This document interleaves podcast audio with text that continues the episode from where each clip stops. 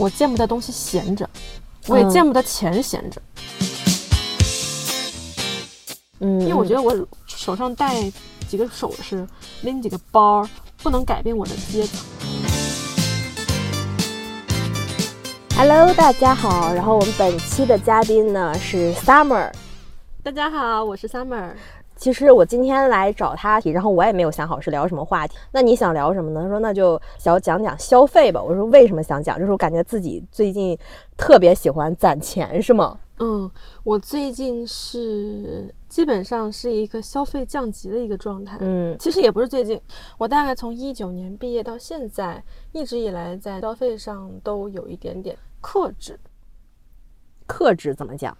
就是我这个人，他因为我那个月亮星座是金牛，嗯所以我觉得哦我特别的对钱、数字也很感兴趣，再加上我本职工作是做那个制片，嗯，所以我也对那个数字啊、预算啊、钱啊非常敏感，所以我可能就是存钱的那个成绩也比较喜人吧。能大概了解一下你现在攒了多少吗？呃，看我自己攒的大概有，嗯，六位数吧，嗯，超过了六位数就是纯在啊，不是超过六位数，六位数。就纯毕业之后，然后到现在为止自己一个人攒的钱。对，哦，那你之前的消费和现在的消费有什么区别吗？就是你说你消费降级，就是我们说理解的消费降级，可能就是在某些事情上开始变得节俭了，比如说有必要没必要花的这一种。嗯嗯，我觉得我的消费降级可能是相对于同龄人是消嗯费降级，因为我的同龄人可能会花几万块钱买一个包，或者买嗯。花几千几万去充一个医美的卡，嗯。然后或者花上万去报私教课嗯嗯。啊、这些，然后可能每天都会点一杯三十到五十的咖啡嗯。啊、我觉得可能这些我都没有，所以说相比于同龄人来说，会有一点点消费降级。呃，我我目前的消费习惯是，嗯、首先是一个线上消费，就是我能不买就不买，嗯，能不买就不买，然后实在要买的话，我就把我的淘宝链接里的东西放在购物车里面，我过一个星期或两个星期之后再买，然后那个时候再来判断是不是真的那么需要。我可以再过两个星期再想，那我是不是真的要买这件东西？嗯、如果两个星期之后我觉得好像没有那么紧迫，我就会把它嗯从购物车上删掉。嗯，如果两个星期之后我觉得它非常紧迫，那我可能会点进拼多多里面去买哦对，啊、甚至呃，如果我发现闲鱼上也能买，你就在闲鱼我就在闲鱼上买。就但如果能闲鱼买，我就不拼多多买。但你不会说质疑到就是说二手的东西它的质产品质量 O 不 OK 吗？不会啊，我告诉大家，闲鱼上有很多新的东西的。为什么我知道闲鱼上有新东西呢？因为我在闲鱼上卖东西，哦就是我会把公司每年发给我的生日礼物，嗯，还有朋我老板会给我一些东西，嗯或者我嗯就因为各种原因收到了一些礼盒，如果我自己不用的话，我会全部在闲鱼上卖掉的。嗯比如说什么华为路由器啊，嗯，或者单位发的什么小米电动牙刷呀，嗯这种我觉得我可能用不着，我就会全在闲鱼上卖。而且我有个习惯是，我如我见不得一个东西放在那儿没用，你懂吧？我可能因为是嗯广东人，我可能有这个基因，就是我我见不得东西闲着，我也嗯见不得钱闲着。什么叫见不得东西闲着？就是比如说我之前有一个大学的时候买的娇韵诗爽肤水，嗯我用了一两次之后觉得有点过敏，我就不用了，我就放在那儿，但是我也不知道该怎么处理它。呃，面对这种情况，我就会把它卖了。我有非常多我用了之后觉得不太适合我，或者是一直被我闲置的香水，啊、什么华为智能手表，各种各样的那种东西。如果我发现它放在那儿落灰了，我就会立刻把它卖了。就会好就会忍就会忍不住把给他拍个照片，然后放到闲鱼上卖。哦，你就是你你强迫症，你受不了这个东西被浪费。对我受不了这东西被浪，然后我就把它卖了，卖了的钱我再拿卖了钱去买我真正需要的东西。嗯，就比如说我卖的这一堆东西卖了五百、六百、九百，然后我就拿可能就可以拿着这笔钱去买一些我需要的东西。可是你不觉得当卖了之后，它这个东西变成二手，它就会打折扣，你不会觉得亏吗？哦，因为有一些东西是别人送我的，哦哦，就你嗯嗯，对我那我知道了，就是别人送的就无所谓了，是吧？就感觉没有价格，但是对，那是前男友送的。哦对哦，前男友，哦，但是可能起因是前段就几年前分手了，然后分手的嗯时候就把一次性把前男友送我的东西全卖了。哦哦，那那个时候觉得卖东西是一件好有意思的事情，啊，就每一项每一项都卖，就是他送的什么口红啊，嗯、香水啊，护肤嗯，品我全卖了。然后那时候觉得卖东西特别有意思，然后就卖有点上瘾那段时间，就每个月都卖。家里面看到有啥东西就我都拍张照片在我的闲鱼上上。你是想跟过去说说拜拜吗？啊？对对对对，这也是我的一种断舍离。嗯，就这个东西其实我不需要了，然后把它换成钱，钱能够更好的陪伴我。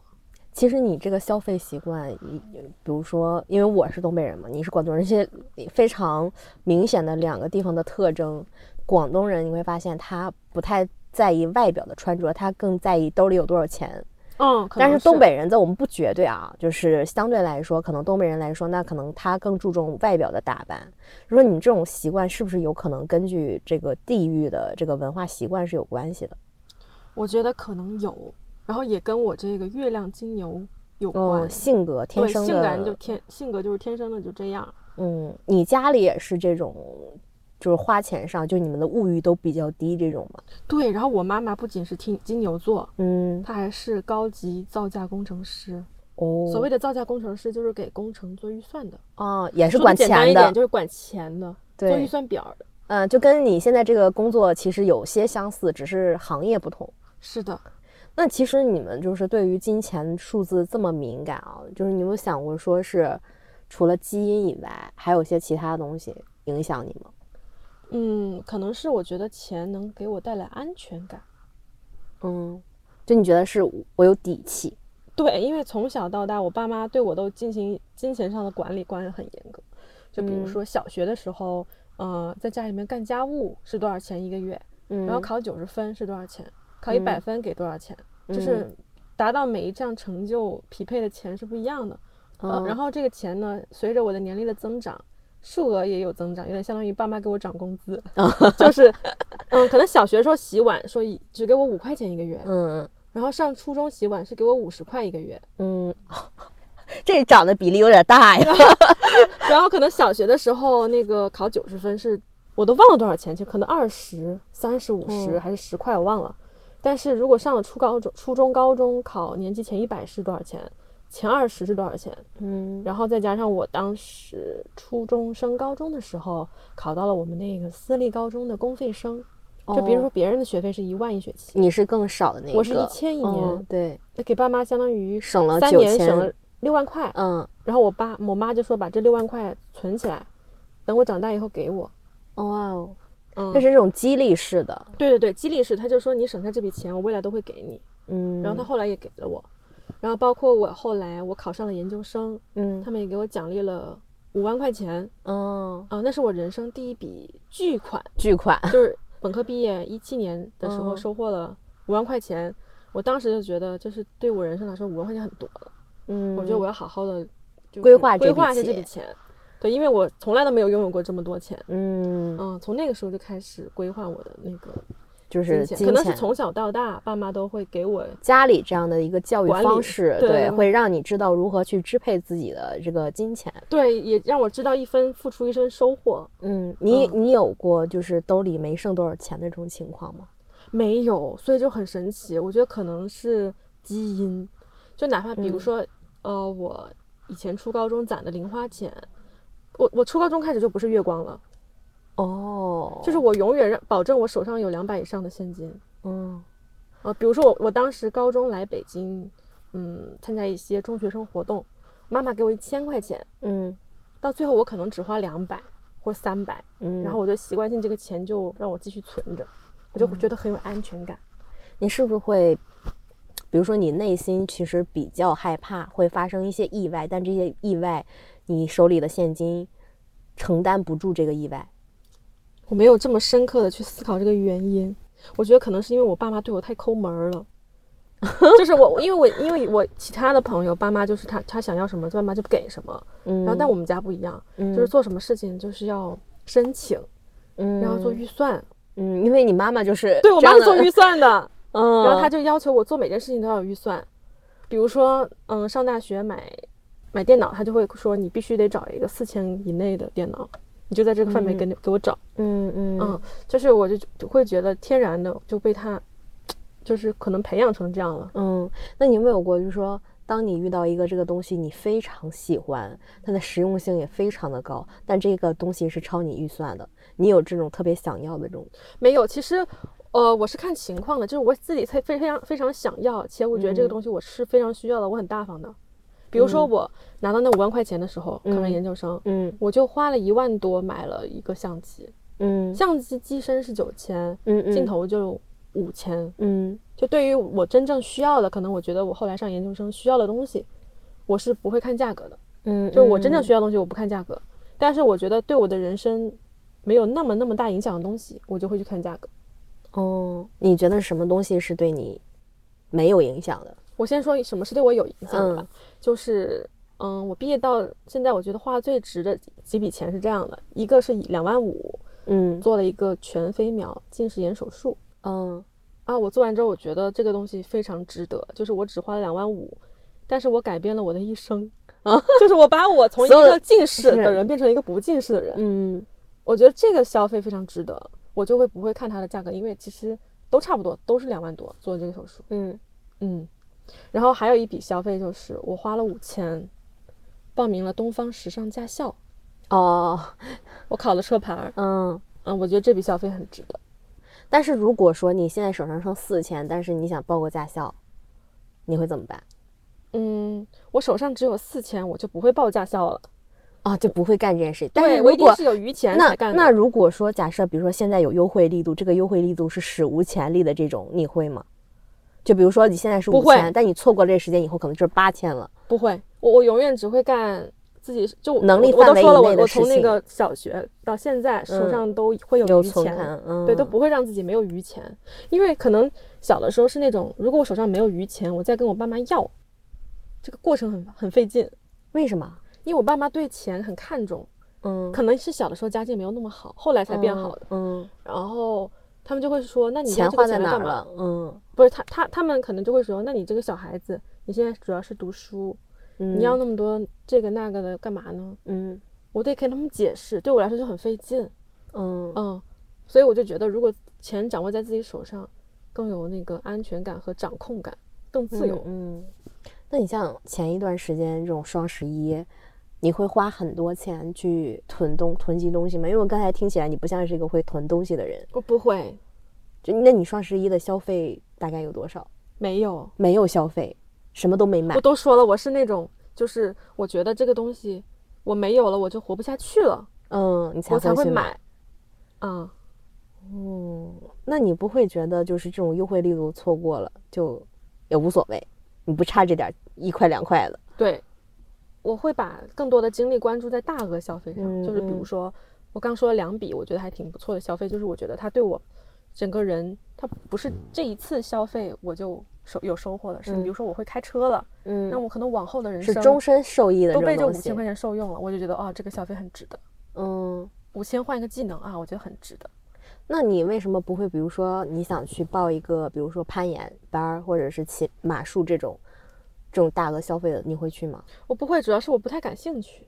如果你真正感兴趣，你还是会为对，如果我真正感兴趣，比如说要学一门外语，学嗯法语或学什么的，我会花钱报的。嗯，只是我还没有那么感兴趣。去你去衡衡量它对你的价值。对，我会衡量它对我的价值，它会不会影响我十年或者二十年的人生。嗯，那如果假设，比如说插花，呃，我有插花花钱对去过，是你觉得这个东西很吸引你，还是怎么样一个开始想去学插花呢？呃，当时是有朋友的男朋友在读北大 MBA，嗯那是嗯，他们 MBA 报举办了一个活动，哦，然后我觉得这个活动既可以玩插花，还免费是吗？不是免啊费，要花一人两两百多吧，哦，那还好，不贵。嗯，就觉得学习插花，嗯，然后又能看看他们 MBA 是如何组织活动的，哦，于是我就去了。你这个点我倒是没有想到，就你后面这个说看看 MBA 是如何做然后我后来还了解了一下那个给我们讲插花那个老师的个人经历，嗯我还加了他的微信。嗯，然后我觉得也许以后我办活动或办什么东西有需求，有一些花艺布置的需求，嗯可以找他，嗯，然后我就加了他。就我会嗯尽可能让一场活动一次出门儿对我未来的人生影响更大。嗯，你还是社交，你还是蛮多的感觉。然后觉得很知，就能学到知识。他确实也教我了。对他说这个花是，嗯、比如说什么什么卡布奇诺啊什么的，嗯，对，可能它是弥补你很多就是他让我不懂会觉得那个下午很有意思。感觉也是学到了很多新的东西。对，然后包括我在北京买车，嗯我也觉得这笔消费很值得。我跟你说这个花费，你会发现其实我不是什么事情都省的。嗯比如说这个车，我花了六万八买的，嗯，比亚迪的二手车，二手的，嗯嗯，我就觉得很值，因为我花了六万八，让我从此不用坐地铁，哦对，不用挤地铁了，对，对，然后我觉得这个一下子它是更改了我的生活方式和生活半嗯径，因为有了车，所以我可以选择去附近没有地铁的地方好的小区去住，对，这些小区房租会稍微低一些，低一点，嗯啊，环境也会好一些，嗯，对，然后我的选择范围会广很多，然后我周末还可以去爬山，嗯很多很多生活方式的更改都是因为我有了这辆车，对，我还开这辆车去了东北，去那个东戴河，还去了内蒙古，哦，开到了草原上。一个电车能开到内蒙古，你是多长时间一一冲啊？嗯，忘了，反正就是沿途看到了服务站，我就就都去冲冲一冲。对，我还哦能把它开去内蒙古，哦还去了乌兰察布，哦，就那一次，对，还开了、开去了乌兰察布那个火山。对，其实它不是一辆说单纯的出行方式的改变，而是它附带了很多价值。对我就会看重它赋予我的价值。嗯嗯，然后包括租，为了搞这个车，我还租了北京车牌儿，嗯，三年四万，我一次性付清了，所以等于说其实也花了蛮多钱的。对对对，前期投入很大。对，但是我又会觉得，嗯，是值得的。嗯，其实它整个对于你的价值来说，幸福感加了非常非常多。对，我会觉得，我其实我不是不愿意花钱，而是我希望，嗯，我这次我花的这笔钱能够让我看到价值。嗯嗯那你之前有做过这种你花了钱，但是它没有达到你期望值的事情？就是你对它，比如说是像这种车一样，它这种有很多附加价值，有没有过这种你对它是有像这样的期待的？嗯，或者我一开始的预判是这样的，但是后期它没有达到我这样的一个期待值的事情。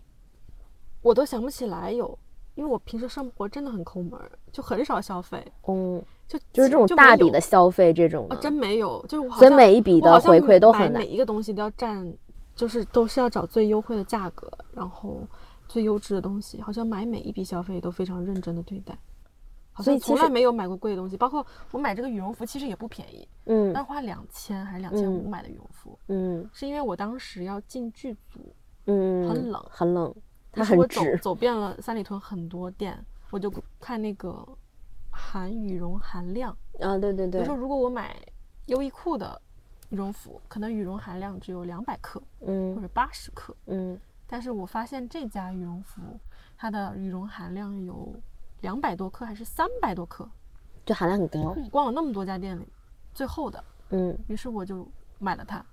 嗯，所以你发现你做的所有的事情都不会太脱离你的预判。嗯，你有做过这种没有预判的事情？在钱上没有，因为我是在钱上有有有想起来有、嗯炒股，啊，买比亚迪的股票亏了因，为这个事情就是不在你可控范围，之内。可不可控？买对炒股亏了。我之前买基金和股票是赚了一点点钱，嗯然后后来，嗯，就亏了。这你的心态上有什么变化吗？嗯，当时除了觉得我亏钱以外，就觉得要及时止损，就赶紧卖了，然后我就不嗯玩这个了，因为我觉得嗯我发现我的那个认知可能到不到到到不了炒股的份儿上，我就退出了。嗯，也不是非常精于就是研究这个东西。对对对，可能研究的不对，也研究了，也看书了。对，但是还是对，可能有的人就是他就是研究不明白，就嗯，我就觉得我不研究了。嗯，那你你其实讲这么多，我发现其实你物欲还是非常低的。嗯，那你怎么看待物欲高的人呢？我觉得是每个人都有在乎的人和事儿。嗯我你看，我也有在乎的人和事儿，你也有，嗯嗯只是说咱们在乎的东西不一样，仅此而已，嗯，没有什么高下立判之分。哦，我我对对我我我是这个意思，但是我嗯就想知道你对他们的这种消费方式有没有说一种别的想法？嗯，我只能说我不会这样，但是我能理解他们。比如说我的朋友，他可能会花嗯几十万买奢侈品，当然这个钱可能是男朋友或者是啊，就不属于自己或别人别人给他嗯买的。嗯，嗯，如果是你，你会转手把它卖掉。对，我就知道，就是我会觉得钱拿在我手上，它不能只是钱，这个嗯钱我特别想拿去投资，或者是让自己读再读个书，开个店，买个什么小房子，让这个东西那个钱吧，它能够变成不一样的东西去增值或拓宽我人生的可能性。嗯，因为我觉得得我手上戴几个首饰，拎几个包，不能改变我的阶层，也不能改变我的学历、身份和生活境遇。嗯，我拿这个钱，哪怕我去旅游，我都有不同的见闻。对对，比如说，同样是两万块钱啊，我不知道两万块钱能不能买奢侈品包包。嗯，可以买 Prada，嗯，就比如说，同样是两万块钱，有的人可能会选择让这个 Prada 陪伴着自己，每天拎着这个包去上班，会觉得很开心。嗯我觉得这对他来说是很开心，是够，那就值得。嗯但对于我来说，我拎着 Prada 去上班，就我不太会在乎别人怎么看我拎什么包。嗯就我拎着 Prada 去上班，这个成就感对我来说，就是对我的生活改变是零。嗯，对，对对我更希望，比如说我拿这两万块去某个国家玩儿，嗯我会觉得哦，那我不一样了。嗯嗯嗯，就每个人觉得自己不一样，的方式，比如说你烫个头发，你觉得自己不一样了，嗯，但我我是可能偏内在的，去旅游了，我觉得我不一样了。他对你心灵上的改变和你的见识见解都我会有很大做个近视眼手术，我不一样了。嗯嗯，这个不一样，那个满足满足感不不一一样样。。嗯，其实你因为你做手术，是因为你自己的生活方式会发生非常大的改变。对。然后我觉得哇，这钱花的真值。你知道做完那个手术之后，你近视吗？我近视，做完那个手术之后，我觉得我重生了。怎么说？我从医院里面出来，嗯嗯，就是那段时间可能会有大概一天的时间，你看不太清楚东西。嗯然后过了恢复期之后，我下楼，我远远的看那个公交车牌儿，看特我别清晰都能看。到公交车牌上面的小字儿。嗯我忽我忽然有种不认识这个世界的感觉。嗯，如果你做这个手术，你就会知道是什么感觉。你平时戴隐形多吗？我平时不戴隐形，你你也不戴框架？我就戴框架。嗯，就天天都是之前都是天天戴框架。对，然后我我做完之后为什么会有这种感受呢？就觉得好像世界放大了，在我眼眼啊，对，那是会的。哦，戴近视镜和眼睛是那个近视镜会缩小。对，然后发现哇，原来这个世界比我以前想象的大，我嗯，觉得很不一样。是我这个人就是你知道吧，我见你，你就能带，你知道是什么意思吗？因为我是一个很抠门儿的人，我这个嗯抠不仅是抠钱，时间我还抠时间，我看出来了。我会只会把时间放在值得的人和事儿上，嗯，不到万不得已，我是不会见这个人或者是做这个事儿。这跟你前两年可不太一样。是吗？嗯，那你前两年你还老攒局呢，叫我们出来哦。可能是因为我现在快三十了，我希望我做的每件事儿都能够让我在三十岁的时候，成为一个让我更满意的人，你懂吧？有这哦个危机感。你你这个焦虑点好大哟。我发现真的，因为我周围很很多人很优秀，比如说我嗯同龄的人，有的都创业了，好嗯朋友，嗯然后我会觉得，如果每天这样浑浑噩噩这样下去，到了三十岁，可能会让自己是一个我不太满意的大人。嗯，我就希望就是那个从每一分每一秒从自身做起，嗯，让自己其实也更好。因为你看到身边人了，然后你跟看他们开始对比了，对，嗯，然后后我对象他也是，因为我老公他是一个争分夺秒的人。嗯。就比举个例子，他的日常是这样的，比如说早上我们六点或者七点起床，我们嗯。开车开一个多小时到北大，嗯。吃个早餐，他去上课，他在北大读在职研究生，嗯。上课他可能上到九点或十点，他在坐地铁回公司上班儿，上一天班儿，然后我们七点下班儿。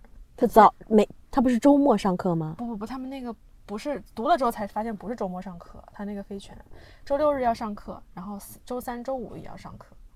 哦，嗯，然后然后就这么上一天班儿，早你看早晨起来早起上一节课，然后回公司上一天班儿，还要加班儿，加了班儿之后，然后开一小时或一个半小时的车到通州，我们家在通州现在，嗯然后可能还会做点吃的，嗯。吃完之后还没没有结束，吃完之后他可能又会工作一段时间，可能会继续忙我们本职工作，嗯，或者是他要去写作业，他读这个嗯。书可能有很多很多作业要写，嗯嗯。等于说他一天二十四小时，除了睡觉之外的时间在转都在那个忙努力，嗯，嗯对都在为自己的未来铺路，可忙了他。你不会觉得你们的生活很紧吗？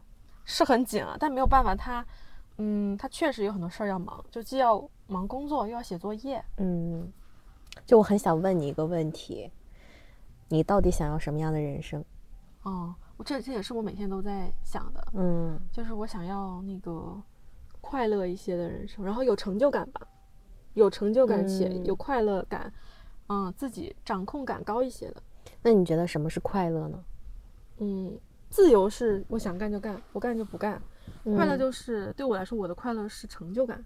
就比如说我做做成一个事儿，嗯然后，嗯，帮助了某人做成一个什么事儿，就只要是做成一个事儿，甭管是给谁介绍工作，还是介绍对象，还是我做成了一个项目，嗯还是我呃创业开个店，嗯嗯、我都都这都算成就感。嗯，就我的快乐是来源于成就感。所以，那你觉得你现在所有的努力会换得一个很好的结果吗？会吧？你看，你说会吧，嗯说明你不是很肯定。嗯，那如果说他的结果没有你想象中那么好，那这个成就感就没有，对，你会有失落感。会失落。我前几年工作的刚工作的时候会有这种，发现很努力，但是可能这个项目的效果不如自己预期。然后比如说很很努力争取一个职位，但是没有嗯争取到，嗯我就会非常非常的痛苦。嗯但是我现在看开了，嗯就是嗯我觉得，呃，凡事儿就是那个尽力去干，嗯，结果不用太在意。嗯，但是你只要比如说自己满意就行，比如说这个 PPT 做了，我做完了，我觉得哎呀，我觉得我做的真好，那我就有满足感，我满意了。但嗯至于这个 PPT 上面做的这个项目卖没卖出去，嗯嗯，那我不可控了，对因为我可能长大了，因为发现一个事儿你要能成，是天时地利人和，对，且公司还有钱，嗯对方还有钱，嗯对方那个钱还能打得出来，嗯嗯很多因素，嗯，嗯，就不太强求自己。那你你觉没觉得你现在的你当下就很好？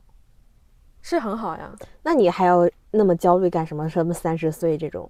嗯、想更好一点嘛，但是我没有说很，没有说非常非常 push，说我三十岁一定要成为一个女老板或者是什么女嗯女总经理这种的，没有说一定要这样，只是说如果比现在更好，那就行。嗯如果没有比现在更好，哎，其实一一定会比现在更好，因为我说的更好不是说物质上的，还是还有说精神上的，比如说我，嗯，哪怕我今天读了这本书，你有收获，我就是有收获，是吧？我有了见闻，我有了收获，都比三三年后我肯定会比现在会更了解的东西更多一些。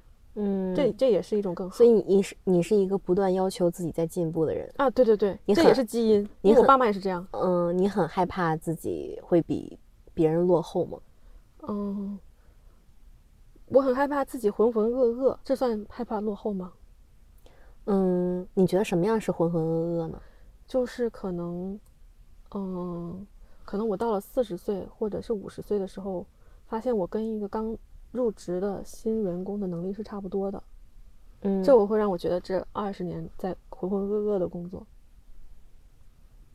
哦，你是会用工作能力来判定自己。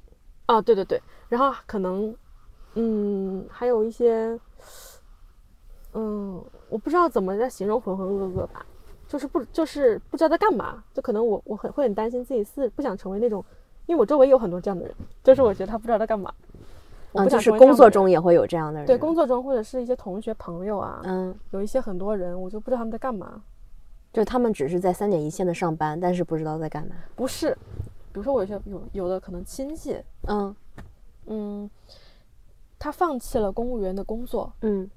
他是个大专毕业的，然后他嗯。放弃了家人给他安排的公务员的工作，嗯嗯然后去外地做传销，借嗯遍了所有前同事的钱，嗯消失，嗯最后是他爸妈帮他还债的。嗯嗯然后回来之后，在传销那儿待了两三年之后回来了，然后找了一个保安结婚，哦，是个女孩儿。女孩儿，然后呃后来就做一些化妆品、美容院前台之类的工作。嗯嗯，我会觉得这样的人生在下坠，这这算浑浑噩噩吗？嗯，某种角度来说算了。对对对，我我就很，就是因为他这个会有点涉及到法律的问题，对法律啊，对对对他对对，欠钱呀，对欠钱，然后就是把自己的名誉啊、信誉啊搞得一塌糊涂，然后找了一个对象也非常的不靠谱，就不知道他这个人生到底在过啥。可能这也是他追求的一种幸福，但是这不是我想要的，我就很担心我会做出一些奇怪的人生抉择，把人生搞得一塌糊涂。就我不希望我的人生是这样，因为我会，我我不喜欢这样子。嗯嗯，我就举随便举个例子。对，我会发现，无论是从你的原生家庭也好，还是你讲述的你的金钱观，然后你的人生观来说，你都很害怕一切失控。哦，有可能，你非常害怕被失失控。对我现在感觉你很失控，且你一直呃，比如说你会有一个目标，或者你需要一个有安全感感的东西去保证你，就是你会害怕，比如说。因为你看到了很多不好的事情，然后你不希望自己变成那样，然后你希望让自己变得更好，嗯，然后所以你在这个变好的过程中，一直当你比如说你到达了一等级，然后你会发现二等级更好，然后就会往二等级够，然后一直在不断的往上。但是呢，其实，嗯，很多时候你不敢去试探，因为你会发现这你会害怕这些东西会失败，然后你就会去找一些，呃，别人走过。的路就是他们，比如说常规认为我们在能眼睛看到的一些有结果的事情上去发展，也许吧。但是我自自我感觉不是这样的人，我自我感觉我还是挺愿意尝试。因为比如说以前包括做一四一五的时候做公众号啊，嗯嗯嗯，就比如说我以前是在天津读书的，嗯嗯，我还不是读传媒专业的，然后我就去来北京实习，做传媒相关的东西。就是我当时想做什么就直接去做了，嗯，然后考研究生也是想考中传就考了。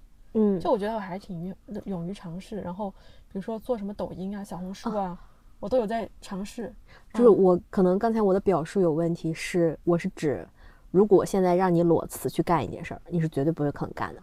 哦，对对对，那可能就是这种绝对相对来说有风险的这些事情，你是计划计划好了再去做，足够。所以你的 MBTI 是？但是我是 ENFP，这根本不像 ENFP 啊！你是吗？你要重新测一下。是吧？因为是这样，我之前研究过这个东西，我跟你讲嘛，我说这个东西，你知道花钱付费那个才比较准确。你这个根本你一点就是我们聊这么多之后，发现你一点儿也不 P，你是个 J 啊，那个是 J 吧，是吧？对 J，就你是你会发现你所有的事情都是非常有规划的。就比如说你想考研这件事情，你大概率会知道你考研你考上了会是一个什么样的结果，你都会有。判断的，你都会有计划的去干这件事儿，而不是说我今天说我想考了，那我就嘎我就干就去考，就不是说我根本就没有想到后面会怎么样。对你是一个非常有计划性的人，所以你根本不 P。我是个有计划型的人。对，看来，对我觉得你会非常有计划。比如说，但是我有的时候也挺三分钟热度，比如说我想干什么我就去干了。这个东西干这干那的，我也挺多这种事情。这种是我觉得大部分人其实都会有，对对对对。但是你的计划性是非常明显的，就比如说你会规划到非常细。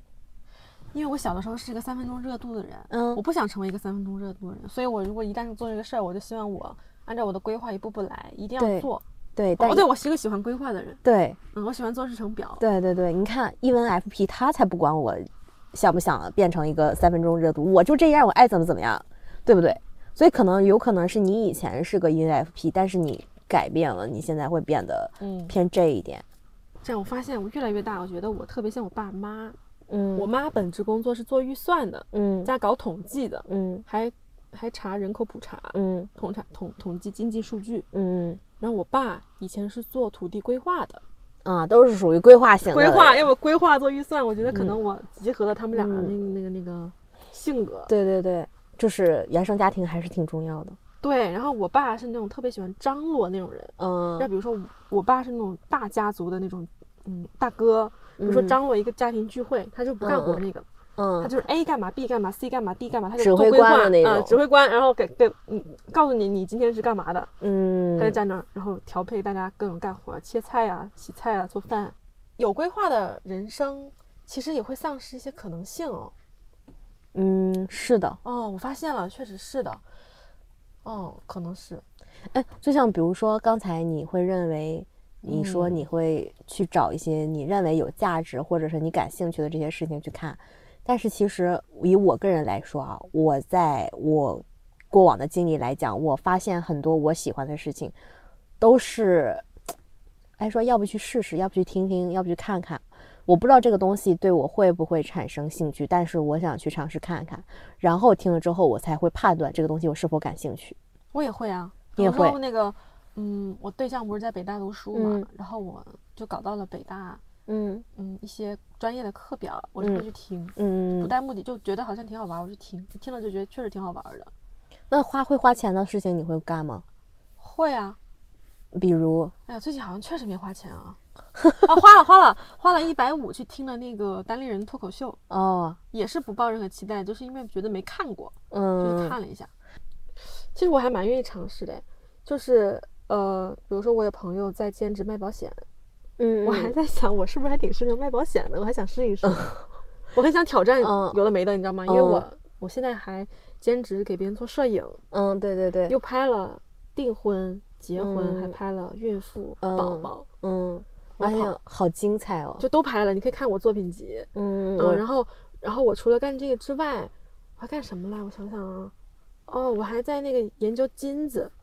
就我结婚，我妈送了我一些嫁妆，嗯嗯龙凤镯、黄金手镯，嗯，广我就把它打成了那个，就在网上搜，我觉得很好玩儿，我就去打金，就把它打成我喜欢的形状，然后剩下的一些纯度不高的金我还卖了。我第一次尝试卖黄金，好好玩儿，就 call 一个人来找来找你，嗯嗯，然后现场给你火烧黄金，就是验那个纯度，哦哦，我知道我知道然后用，那个仪器滴滴滴百分之多少含量，嗯然后给我算称那个金价多少啊，然后称那个价，然后卖不卖，卖不卖，再不卖它就降价了。然后我算了一下，然后就卖了。哦，嗯哎，，你还挺跟好玩的，，我对我觉得风起云涌，我觉得呢。那你你其实，你知道吗？之前在我跟你聊天之前，我会对你的判断是，我感觉这个人他的生活都在他的完全掌控之内，非常规划性的。但是卖金子是规规规划吗？我也不是不是，对我发现我就是发现金价要跌了，所以我就、嗯就赶紧卖。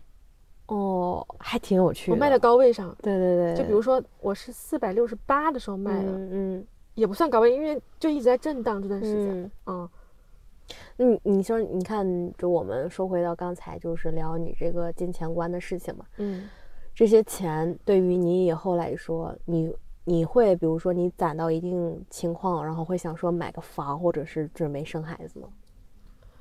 这不是这都不是我想要的。就是如果我攒到一定情况下，我可能不会优先买房和生孩子，嗯，我会优先考虑出国读个书，哦，因为我觉得这样能改变我的人生。嗯，我不是说要移民啊，嗯，对我是，说也不排除这个可能性，就是我能看另外一三种观上，另外一种世界，比如说我去学法国蓝带，学做甜品，嗯或我去哪儿学做啥，去哪学潜水，嗯去哪儿学啥，这对我觉得这对我人生又是一个巨变。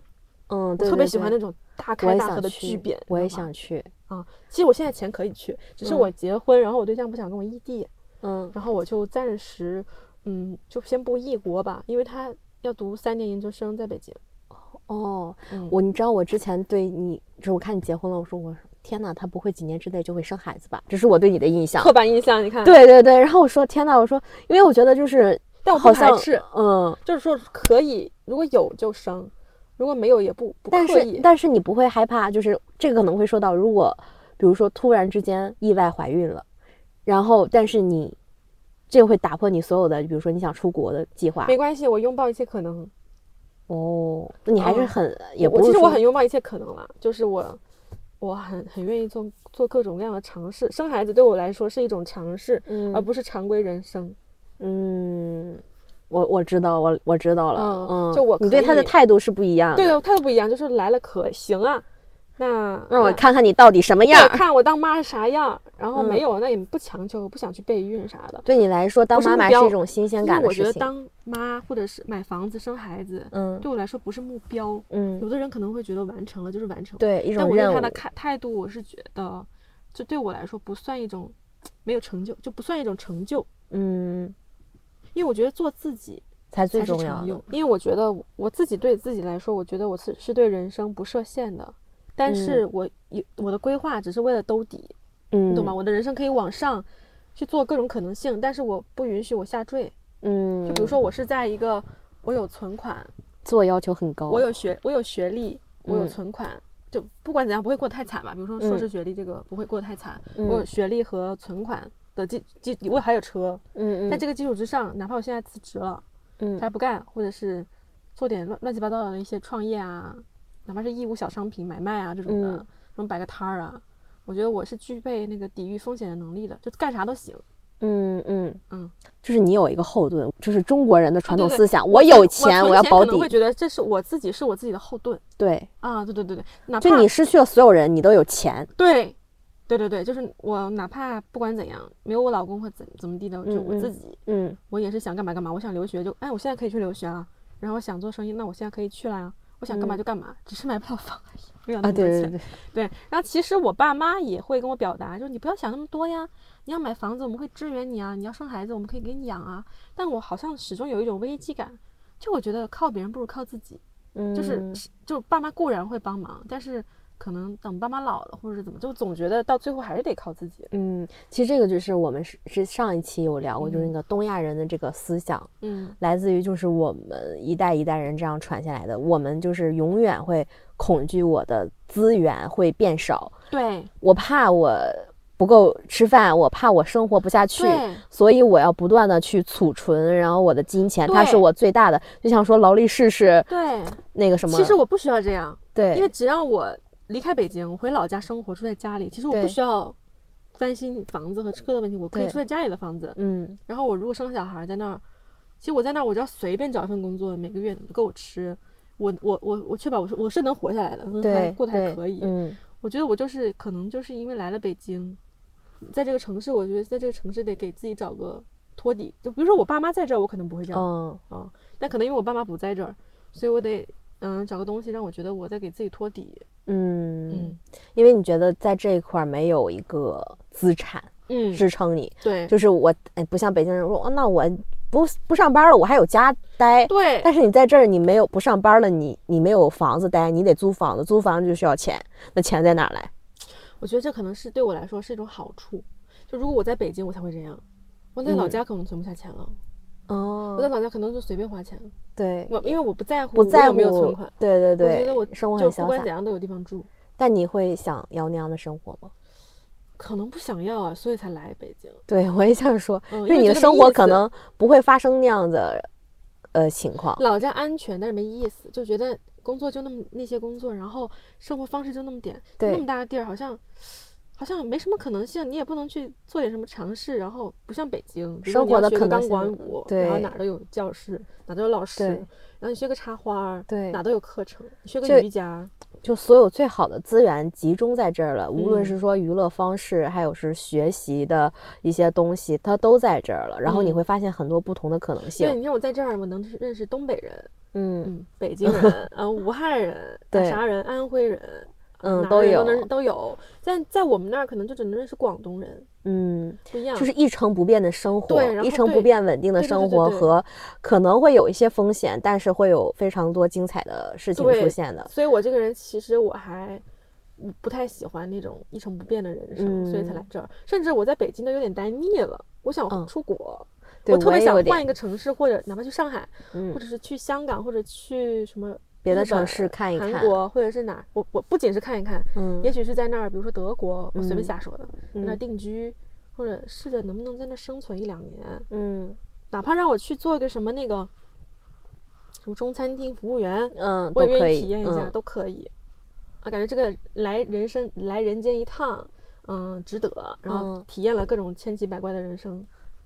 那我现在也很想，就是我这个方向是跟你非常一致的，啊，是吗？对所以咱们俩才能聊得来呢。，对。然后我也特别想出国，就是我觉得这个地方我有点待的没什么意思了，想对我真的觉得在北京我待够了，对，然后呢，我就是前一段时间我就想看他们去泰国嘛。不想买房也是因为觉得，哎呀，买不想我更不想二三十年离不开北京了。对对对对，我有可能就是嗯我会担忧，我除非我在北京买房的唯一要求就是我可能把这个房子买了之后我往外租，然后会是一个收入。没没，这个这个不划算。对你还不如把买理财呢。对我还不如放那个，房子还跌，我我存五百万，我存一个定期，多嗯香啊！对啊，别买房。对我会觉得在北京买房有种套住我，你知道吗？对对对就像，老把你家拴住了。形形容老家人生就是一眼望到头的人生。对对对对对，然后我说我我我会感觉，如果我在北京买房是那种我一眼能望到头，我这辈子就在北京这个地儿了，嗯，对就这种感觉。嗯，就我之前看，就是他们在泰国嘛，然后就会比如说你住青旅三十块钱一个晚上，嗯然后他们会有一些地方，就是这些人都是数字游民，嗯然后他们在那儿工作，然后他们还一块儿玩儿啊，然后去感受不一样的风土人情，我超级好。然后我就想过那样的生活。嗯，然后我又想，我又然后我就紧接着我想了一个问题，好像这个东西只能我单身的时候干。也不是，你找到一个合适的人也也愿意跟你一起。就是我可能我这个方向跟你是一致的，但是咱俩的区别就是在于你已经结婚了，然后我是单身。有时我我然后我就想特别想知道，就这个区别在哪儿？在于你不能随便乱走。就比如说我现在其实我也想出国或去哪儿，嗯但是又会我对象，我比如我们两个的话，就会考虑到我们俩刚结婚，如嗯果异国的话可能会影响感情，嗯，或者是巴拉巴拉巴拉，就是对，会有这方面因素。我们俩只能说，呃，一起去哪儿，对对对，要么一起在北京，要么一起去欧洲，嗯就只能是一起。对对对，那我现在就等他读完研究生，看他要不要出国读博士。嗯，如果他出国读博士，就是一个比较好的点时机，然后我也可以出国。嗯啊，这可能对于我来说就会限制我的自由。对，在你看来，你觉得很限制自由是吧？，对对对，在我看来也有一点儿。是吧？但是我又知道，就是如果说异国的话，确定确实势必会影响感情。嗯 OK，那我们就 说到这儿吧，感觉会越说越偏。嗯，我们就差不多吧。就是嗯我觉得钱能带来很多可能性。是我最近去出国玩儿了，嗯我发现在在那个外国，呃，消费的花样特别多。比如，去出国旅游，我就就会去看当地那个房价，会嗯发现可能在在日本，然后可嗯能两三百万、三四百万就能买买栋楼。嗯人家的房子是一栋那种一独立的那种房子嗯，哦，这个钱花哦，这个我就想，哦，同样的钱在那儿能买一栋楼，然后在北京能买多大的房子，就会觉得很一个厕所，呃 对，就会觉得很不值，嗯然后就觉得，嗯，不太想，就是把那么多钱套牢在一个很破很小的房子上。嗯，就是它对你的价值来说没有那么重要。对，嗯，嗯，所以还是说每个人对自己的价值取向是不一样的。有的人可能认为一个包，这个包对我来说很重要；有的人可能说上一节课对我来说很重要。那对于你来说，嗯、有的人说，嗯、我在北京买一个房，我有安安居，呃，安居的地方就很重要。但是对你来说，这个东西会限制住你的自由，它就对你来说不重要。是这样。如果我足够有钱啊，也会五买五百万对我来说是那个零花钱，我也就买嗯了。对，但是我关键是我没那么有钱全款买房嘛，我咱们大都是工薪，对，都是工薪阶啊级嘛。买房对我来说，我想到的是后果，就是贷嗯款，一一个月一万多的贷款啊，嗯这是压力。嗯如果我全款能买，就我能掏五百万出来说我就买了，我不我嗯不用我不用还房贷，然后我嗯装修也也有钱，嗯那我自然不会觉得它限制我的自由啊。嗯主，要是那个咱没有那么有钱，对对对，还是不够有钱。对，还是不够有钱。所以大家如果呃想那个实现，就说白了实现财富自由，你随便爱怎么着怎么着，爱着。咋咋地。对，那我们今天的节就是聊天就这样结束。其实也不知道说了个啥，但是产我觉得是很鲜明的表述了我们这一代人的一个金钱观的话，就不一样的一个生活状态。那我们今天的播客就到这里了。我也很荣幸 你有收获哦。我是一个不拜拜在乎有没有收获的人，有收获就好。嗯，我很有收获。那我们今天就这样了，拜拜。拜拜。